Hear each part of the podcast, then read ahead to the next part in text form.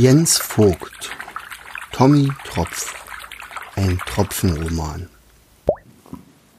Ankunft in der Wolke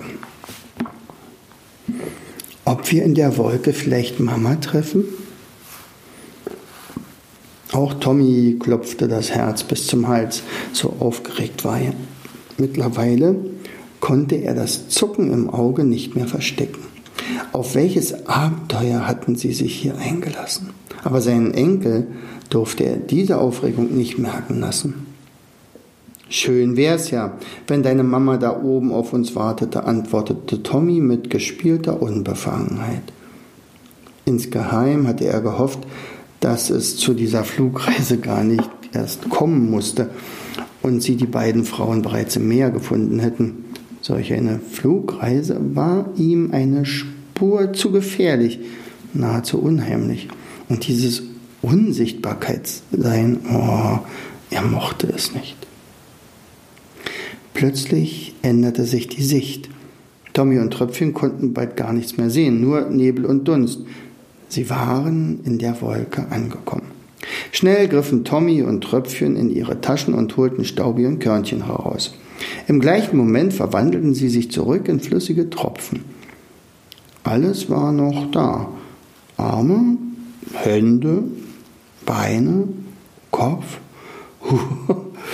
Erleichtert fielen sie sich in die Arme, doch sie schienen abgemagert. Willkommen in der Seepferdchenwolke, begrüßte sie ein fetter Wolkentropfen, der geflissentlich mit zwei großen Strichen in seinem Buch ihre Ankunft registrierte.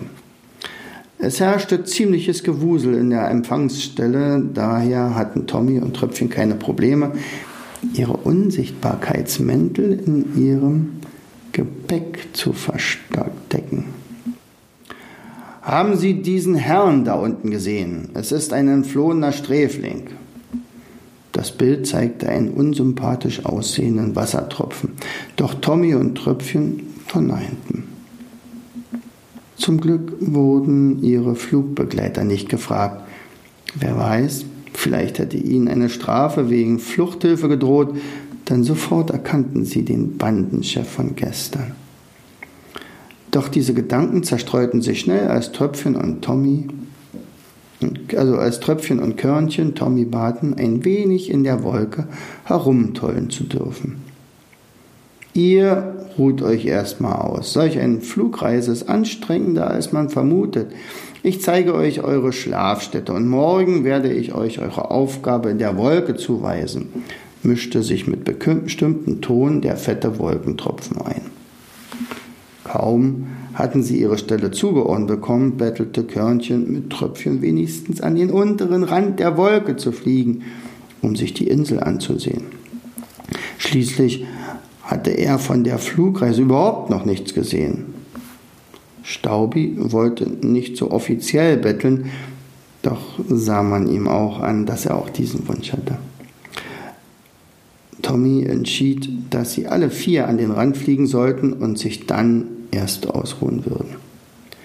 Glücklich setzten sich alle auf einen Aussichtsplatz und schauten fasziniert nach unten. Davon habe ich schon mein ganzes Leben geträumt, schwärmte Staubi. Wie schön, dass ich dieses Glück mit anderen teilen kann. Oh, da hatten Staubi und Körnchen aber richtig Glück gehabt, dass man sie nicht entdeckt hat, brummte der Zackenbarsch und die Seeschnecke nickte.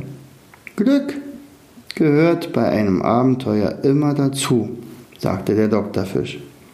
Ich glaube, in den Geschichten morgen werden die viel, viel Glück brauchen, denn sie treffen auf.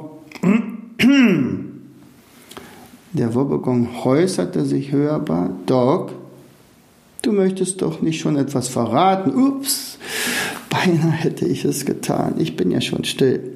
Entschuldigung. Schnell schickte Wobbegong alle nach Hause, ehe Doc doch noch etwas ausplauderte.